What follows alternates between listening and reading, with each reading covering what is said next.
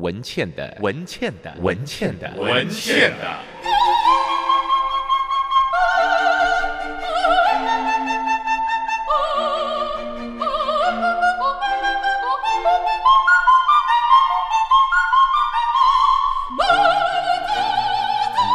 文倩的异想世界。Hello，欢迎你来到我们的本节目。今天呢，我们的异想世界要带你来会客一个可爱的朋友，她的名字叫萧丽红。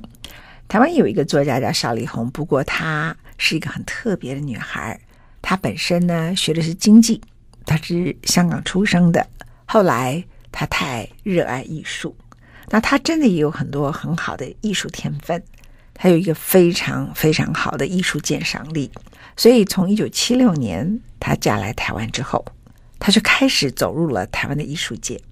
在很多艺术家还没有成名之前，他就看上了这些艺术家他们的潜力。在那个年代，流行什么样的艺术风格跟他没有关系，画廊炒作的艺术风格跟他也没有关系。他在乎的就是这是不是一个原创性非常好的作品，所以台湾有一些很棒的艺术家，很好的最早期的作品都在他的手中，所以这是一个大收藏家。这位大收藏家靠的不是他家的财力，是靠他的眼光，那并不便宜。在那个时候他买的时候，可是绝对不是现在的天文数字。那所以他的眼光呢，使他写了这本书籍，叫做《不良嗜好》。虽然出身香港，他不买名牌，不买包包，他把他大多数的钱、私房钱都拿来买艺术品。然后最近出了一本书《不良嗜好》啊，那他讲话非常可爱，非常有趣。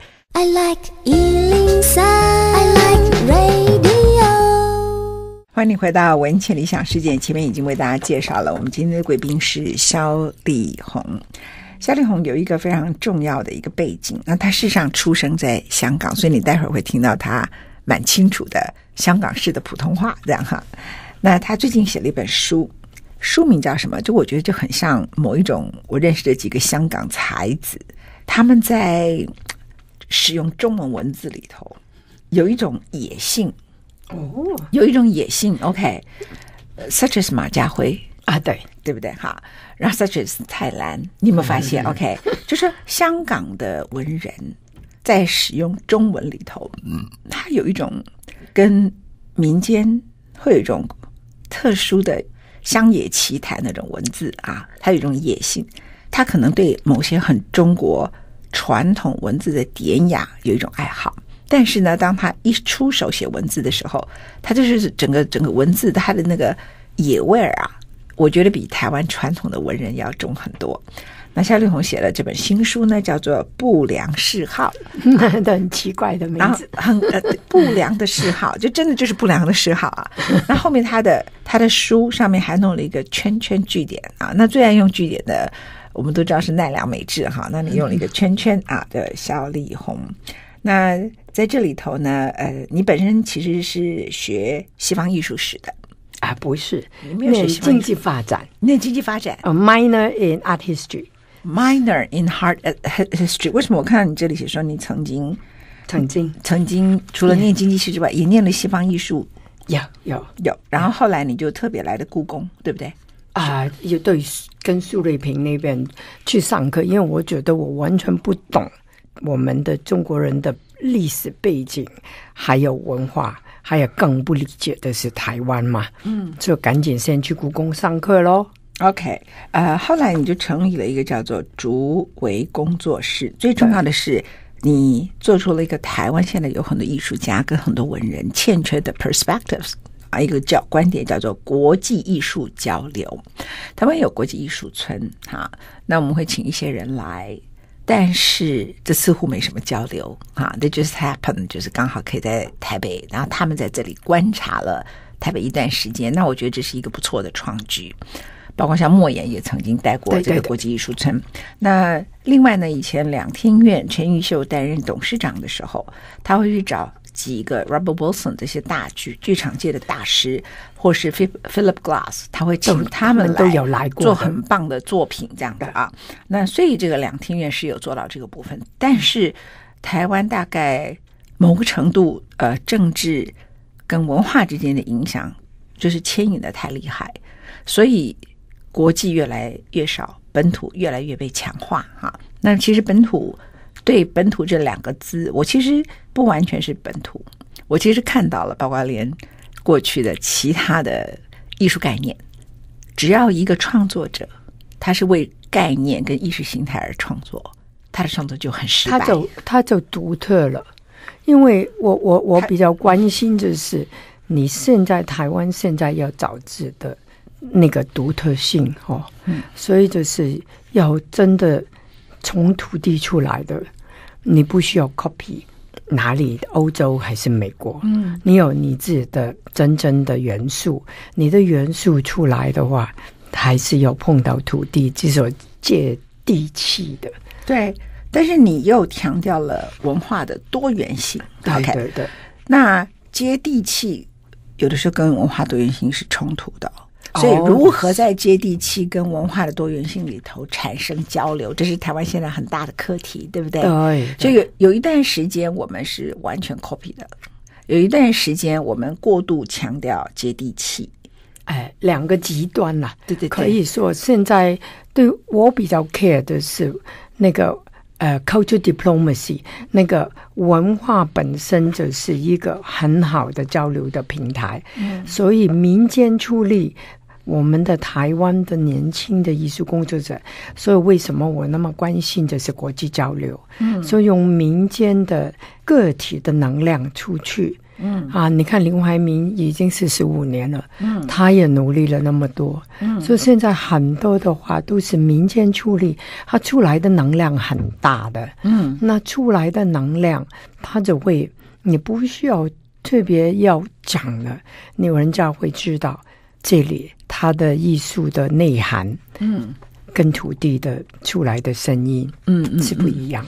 这两个其实是不同的。比如说，我有看到几个那个当时乡土文学盛行的时刻，因此而诞生一些艺术家，他的东西就会刚开始很惊人，后来就一直重复，因为他在一个 concept 里头出不来，这样子哈。嗯、就是任何一个 concept，你如果是为那个 concept 意识形态服务，不管这个 concept 一开始有多么动人，可是你到最后是为这个意识形态服务的时刻，它其实就失去生命力哦。它不是从土地里长出来。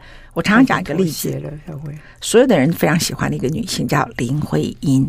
哦，当时她跟梁思成两个人一起在陕西那个地方，就找到了在唐朝时候的很多古庙哈。然后就说中国又保留了一些非常唐朝重要的古庙。可是他设计的英雄纪念碑在人民广场，我不管他，他是支持中国共产党的啦哈。在一九四九之后，但是。当我第一次有机会去看他的英雄纪念碑的时候，我就立刻说出了一句话：“Such a lousy artist。”为什么？因为他的意识形态太强，She serve for the political power，She serve for her ideology。要不然，以他的那个创意有没有哈？或者是说他在整个庙宇里头对历史建筑的思考，或是什么东西？包括梁思成先生也是一样，他后来就不断的在。长安大街里头盖了很多建筑，那先是苏联式的建筑哈，然后上面又弄一个中国庙宇的大屋顶，it just doesn't. Doesn't jive，就是就是怎么看就是很丑，你懂我意思吗？这个就是 ideological serve for ideological 的，就是为这个意意识形态服务的一种建筑作品。那这两个人都是别人非常尊崇的文人。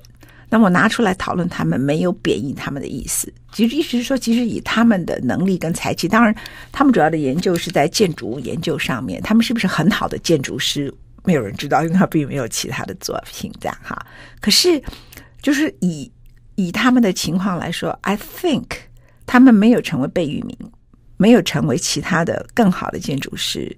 或是更好的，像林徽因的侄女，后来不是做了越战纪念碑吗？嗯、对不对？在美国做越战，就做了一个非常棒的作品，因为他不需要为意识形态服务，这样子啊。他他真的，马耶令在那边出出手，很年轻就已经很清楚。对对对，很清楚。所以我们回来来讲，就是说，请教萧丽红，就是当你在台湾这么多年，哈，你一九七六年来台湾嘛，你一九七六年台湾的时候，刚好赶上台湾讨论乡土文学，对不对？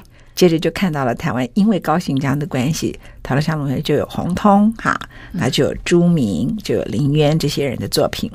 然后接着呢，呃，洪通当然往生了哈，可是你可以看到他作品的重复性，朱明的作品有一点点改变，可是你还是一眼就可以看出来他的重复性。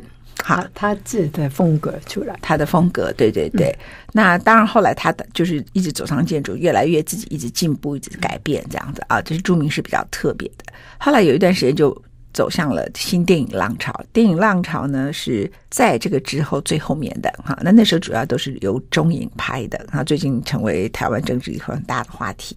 那第一部电影叫《儿子大玩偶》，当时其实贡献最大的人不是侯孝贤，是焦雄平。他不断的、不断的在《联合报》，他只为了要提倡这个，我们不要再搞这种呃客厅、餐厅在海滩旁边奔跑的这种可笑的爱情电影啦，其实就是现在大家很怀念的二情二零的时代哈，所以。他希望有一些电影是可以从这个土地里长出来的。嗯、那时候焦雄屏就做了很多新电影的一些讨论文字，那所以就让那时候中影的名记负责人哈董事长名记呢，他就开始支持了乡土电影。就第一个最重要就是儿子大玩偶，那导演就是他是分三段，那里头主要这个是黄春明的小说，嗯、那中影里头的人去做编剧，后来大家看到就是吴念真呐或者这些人，然后之后呢像。搭错车，那好像余堪平的搭错车，中间万人什么超级大国民哈，那还有杨德昌海滩那天就各有不同的风格，就开始长出来了。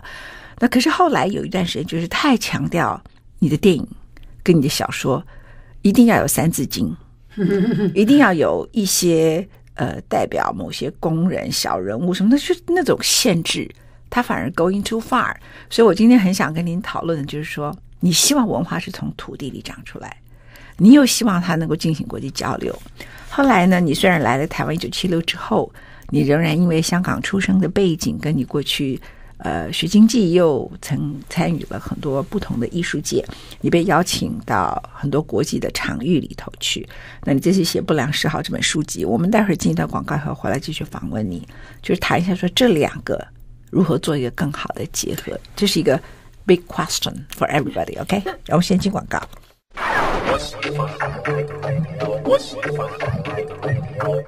我们现场访问的来宾是小李红，他来自于香港。我刚问他说：“哎，你是什么原因来台湾？”他讲了一个非常中国式的答案，也是台湾式的答案，叫“嫁鸡随鸡，嫁狗随狗”这样子。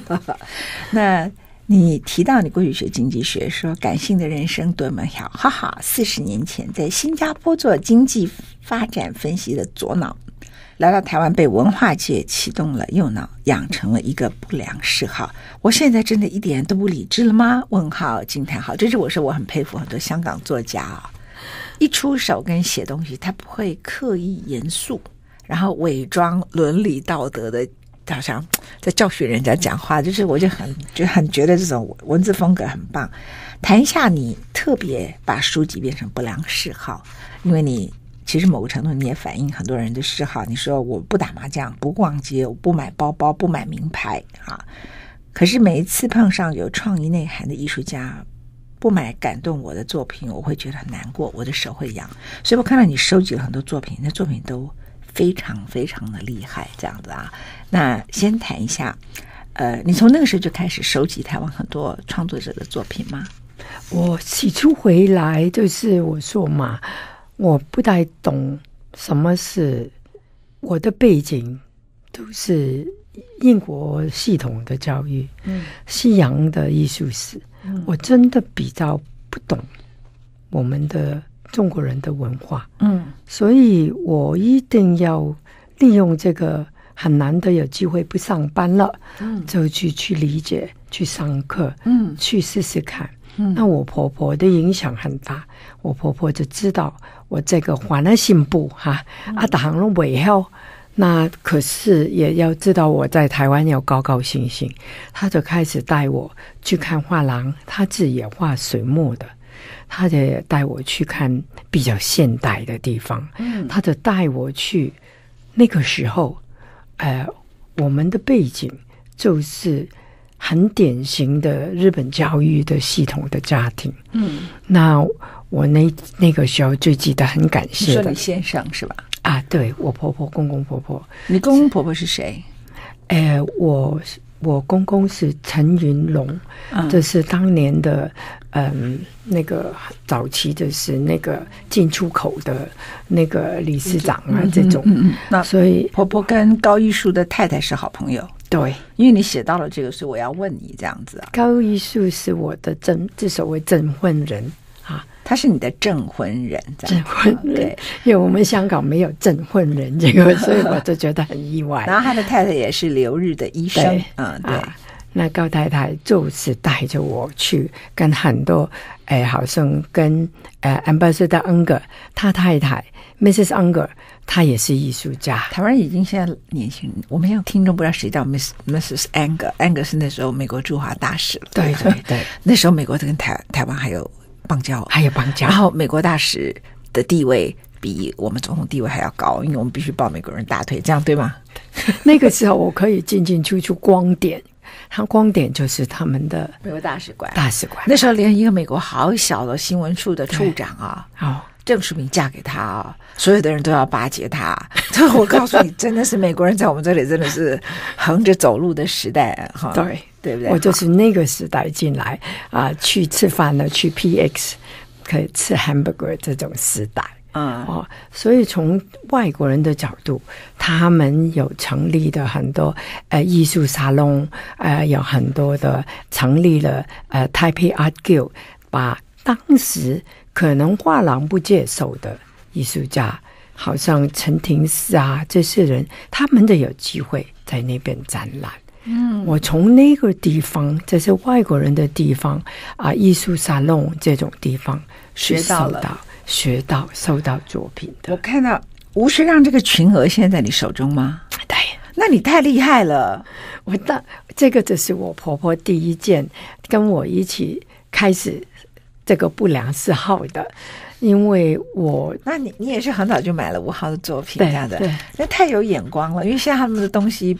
我不是在谈价格，因为其实那个年代我知道了，很多人都喜欢买那种看起来像西洋的油画嘛，对不对啊？或者是说因为政策的关系，就是呃蒋介石的喜爱什么，官喜欢什么就买什么样，所以就叫山水画，所以就两挂，就一个完全是西洋画。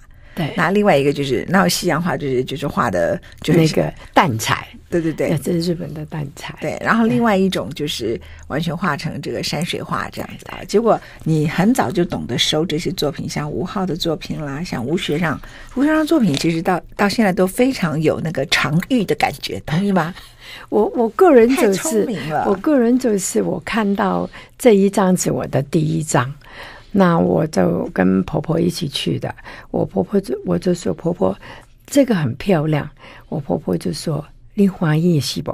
我讲礼拜，我婆婆就啊，那你的 keyboard 也好了。结果你的单位讲了比普通话还好啊。那有人也这样说了，对不对？你的闽南话讲的比普通话，因为你的普通话有广东有广东口音，口音，反而我闽南话没有，因为你是跟婆婆学的，对对对，okay. 跟家人学。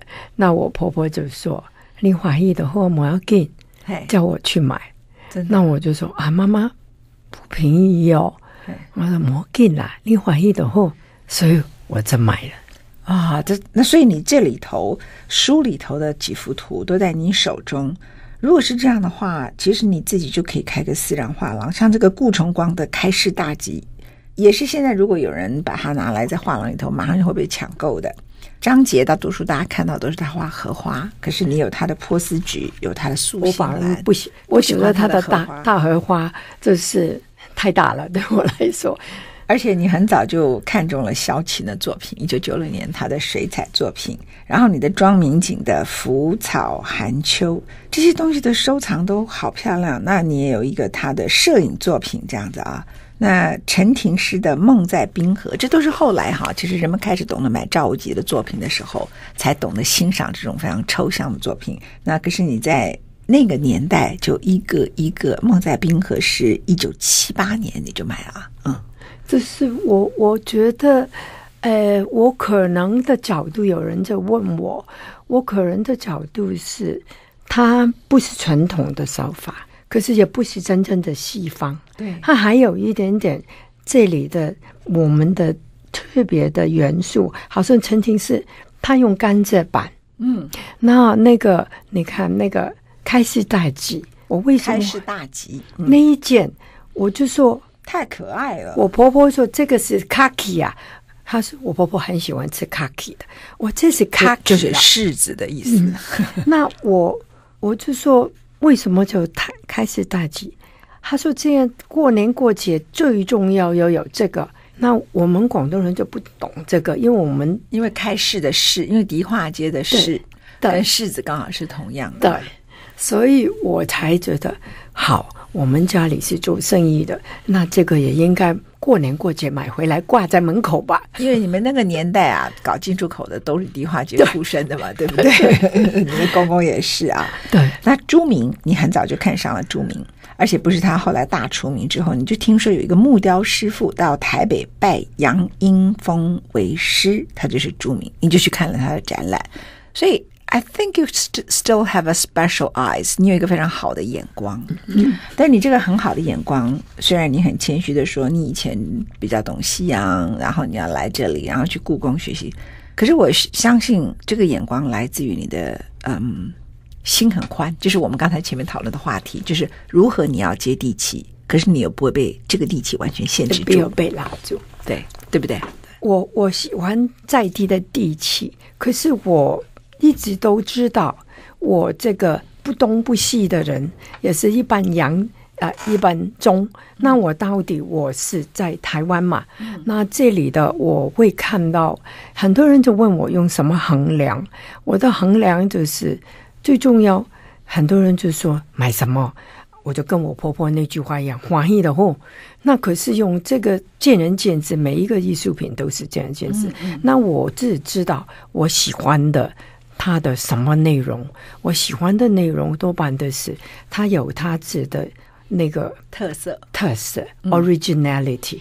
嗯，他那个是我原创性，原创性我有看到，还是不一样。嗯、然后他最重要，还有是不是他的他用的里面的内容有没有跟我来电？像你这里头提到一九八一年，你就发掘了董阳孜，哇！然后可是跟你来电的时候，你特别挑了“海水不辞水，故能成其大”，他给你来电了这句话，对，对不对？不只是他的书法。还把，因为他的书法有油画的性质，泼墨的感觉。是，他就是，我就看得出来，跟那个西洋艺术写的 Steve Klein 的这这种的泼墨，他的破法出离开的只是在写，当年已经写字写到离开了纸张，嗯啊，出出血的这这这种的是非常不一样。嗯、我就看到哦，这个人不得了了，不得了。一九八一年，就看来我看到你就放了一张董阳子青春美女的时候的照片。但是你说他的这段话“海不辞水，故能成其大”，这句话给你来电，来跟我来电。所以其他的人买的是别的作品，但是你喜欢这个作品，因为我觉得就是要什么样的文化、什么样的内容都要宽容一点，的角色。嗯，所以我觉得这个也是这个概念。我喜欢他写这一句。呃，你说你在他身上看到很多多重的框架下，传统也可以创新。女性艺术天能够拥有半边天，给你很大的勇气。尤其他最近经常是跨界合作，哈，跟建筑、舞蹈、时尚、平面设计，包括云门的行草等等，还有独一系列，尤其是他和王文志两个人在嘉义演艺厅的大作品《竹墨》，那个真的是最厉害的。你说把字。延伸到三 D 的竹哈，多么真实的五感体验这样子啊！所以我觉得你，你说你是从太太班走进艺术史，哎，你这些太太很厉害。我我好像没有印象中高玉树的太太是有很好的。画的收藏，她是个 collector 吗？她是一个画的收藏家吗？高玉树的太太，呃呃，高太太还是姓黄嘛，对不对？啊，高太太还是以一个呃文化的交流的那个外交还有文化合在一起。嗯，可是收藏家我不太清楚了。他姓黄嘛，对不对？对对，对，我们先进广告。I like 103, I like radio. 我们在台湾住了很久，可能你对台湾很熟悉，但是你很不熟悉的是萧丽红的不良嗜好。他的不良嗜好就是对台湾从很早期大家没有看了艺术家的作品，他就看到了一九八一年就看到了董阳孜。到现在你可能知道的伊通公园的赖纯纯哈，或者是像庄普慢慢这，可是他非常早之前他就喜欢上了伊通公园当时赖纯纯的作品。那另外他非常非常喜欢庄普的作品。我认识庄普的时候，我们都二十几岁，我才二十几岁了，他住在花园新城嘛啊。然后他到现在还在住那儿。对，那赖纯纯呢，就住在那个阳明山。阳明阳明山，他住在那个国际饭店的对面。对对对对，基本都看他家一下。可他有时候又会跑掉这样啊。那他们两个的作品都很特别，因为庄普看起来非常非常 man，非常男人，但他的作品非常干净，就就是看起来很秀气。简单讲，赖纯纯呢，她就是一个女性，可是她的雕塑作品呢，非常的 man，这样子，这样对吗？对，我这样子形容，超大的，有没有？你有没有觉得，对不对？哈，都是很超大的作品。嗯，那你你为什么会觉得他们两个对你影响那么重要？呃，当年呃赖纯纯成立 SOCA Society of Contemporary Arts，嗯，那他只是推广，那我在那边去恶补了这所谓现代艺术的手法。嗯，那我想开始创作。因为我已经跟艺术家接近，我喜欢了他们。真的，台湾这种从国外回来的很多艺术家跟我比较来电，嗯，的所谓，他们就会愿意鼓励我。尤其是庄普跟赖娟娟，所以我叫他们两个是老师。嗯、我是一个家庭主妇太太班，嗯、哦，在陶艺界里面都被欺负的啊，都是啊，你啊，你宽里面了哈，我我我给你处理的哈。那这是没有我们的真正的创作的机会，嗯啊，上釉了、烧窑了都没有我们那份哈、嗯哦。那可是到那个年代，我跟着赖纯纯跟庄普在一通啊，在 SOCA 这种地方，我们就真的有办法跟着老师一起给机会给我们创作，然后也鼓励，尤其是他们的鼓励，还赖纯纯只有讲一句话：不要随便放大。可是他自己的作品一放就是那么大，嗯，可是要很 sure 你才放大。庄普的不一样，庄普就跟我说：“你就做，你就做，你一直在去做，他自然你就有办法。”找到你自己的创作的内容，你不要一直在看那么多论述的书啦。那我常常觉得我没有论述，我也不是科班，我怎么样去创作？我用怎么样才下手？嗯、他们两个都鼓励，就是说你不需要，you just do it。OK，我看到你的几个收藏里头也有一些照片啊，比如说你非常欣赏吴玛丽啊，她是跟台湾视觉方面最好的创作者之一哈。那袁广明还有陈信晚呢？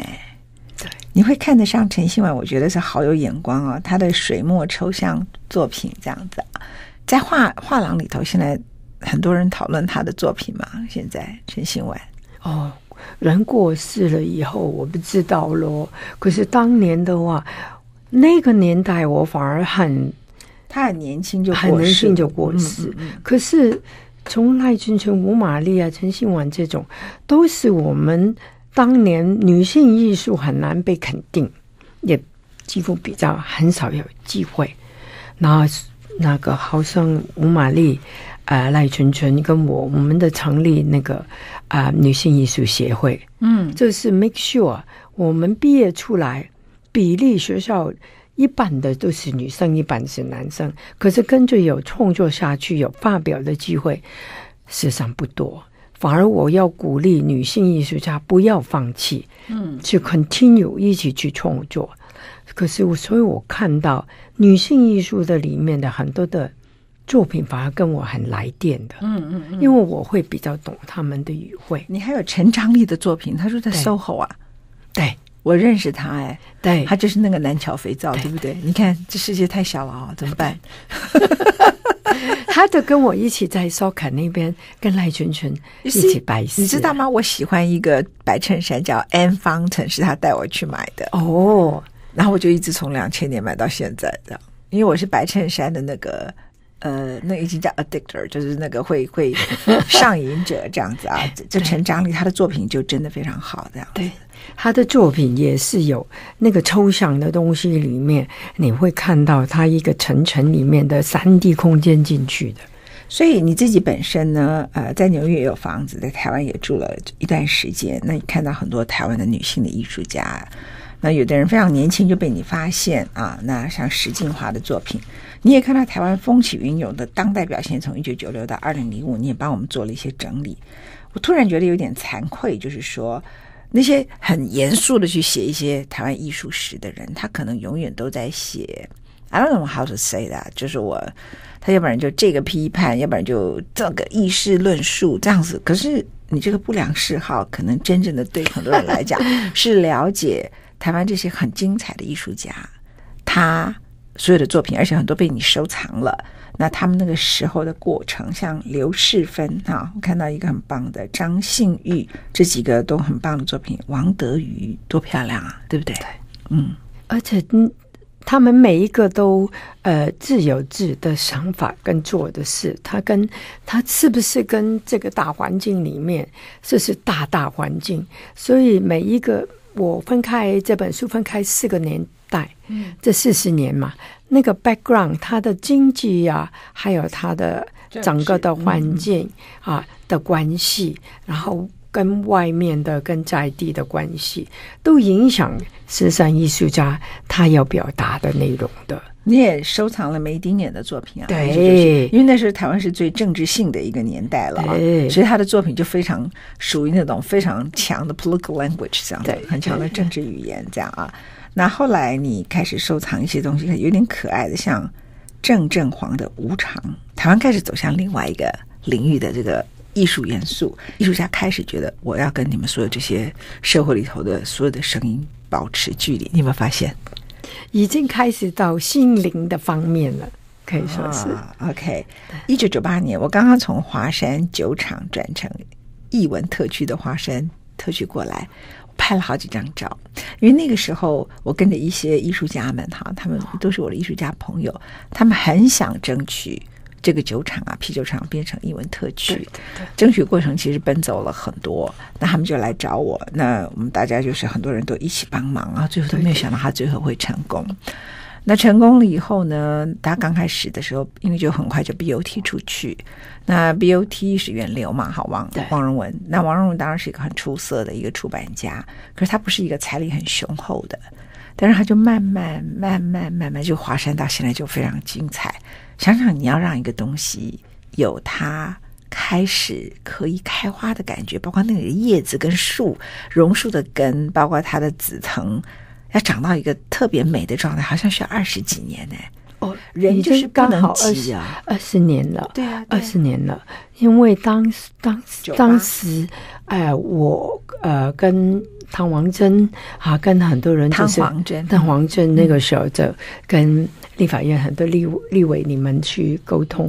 那个时候，我我最记得我们成立协会，就是起码保留那块酒厂嘛。嗯，你说古迹也好，什么好，我们艺术工作者说，你有这个闲置的地方给我们用。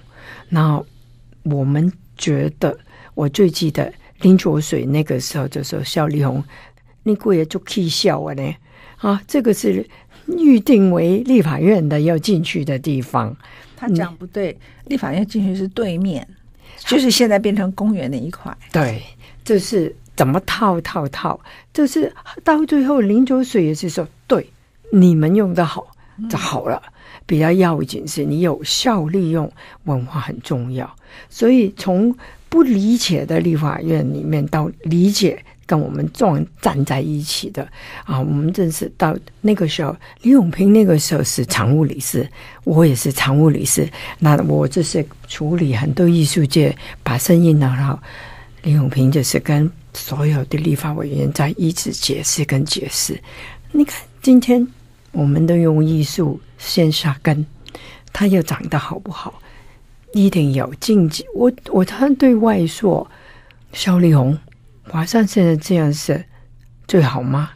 我说这个也有它的经济的效益。我们艺术家不是那么懂，嗯，所以你的经济效益出来，一定要保留它有文化内容就好了嘛。嗯，所以是我觉得，嗯，大家都要知道，全金全土的台北有一块文化的地方。高度的推荐所有的人阅读夏丽红这本书籍。他其实后面还谈到了年轻一代，年轻一代的创作者是一种另外趣味的展现，他称为叫 Y 时代，他们是不按牌理出牌的。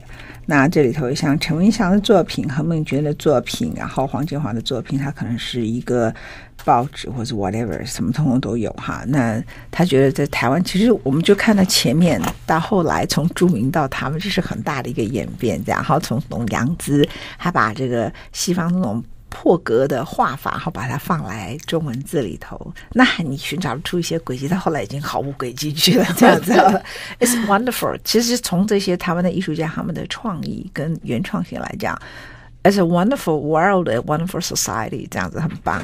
那可是很少人用这种方式让我们好好的体会，非常谢谢您这位从香港来的媳妇啊，多谢你哦，这你会讲台，你会讲闽南语吗？好，多谢金多谢啊，俺那本来都应该，谢 谢谢谢。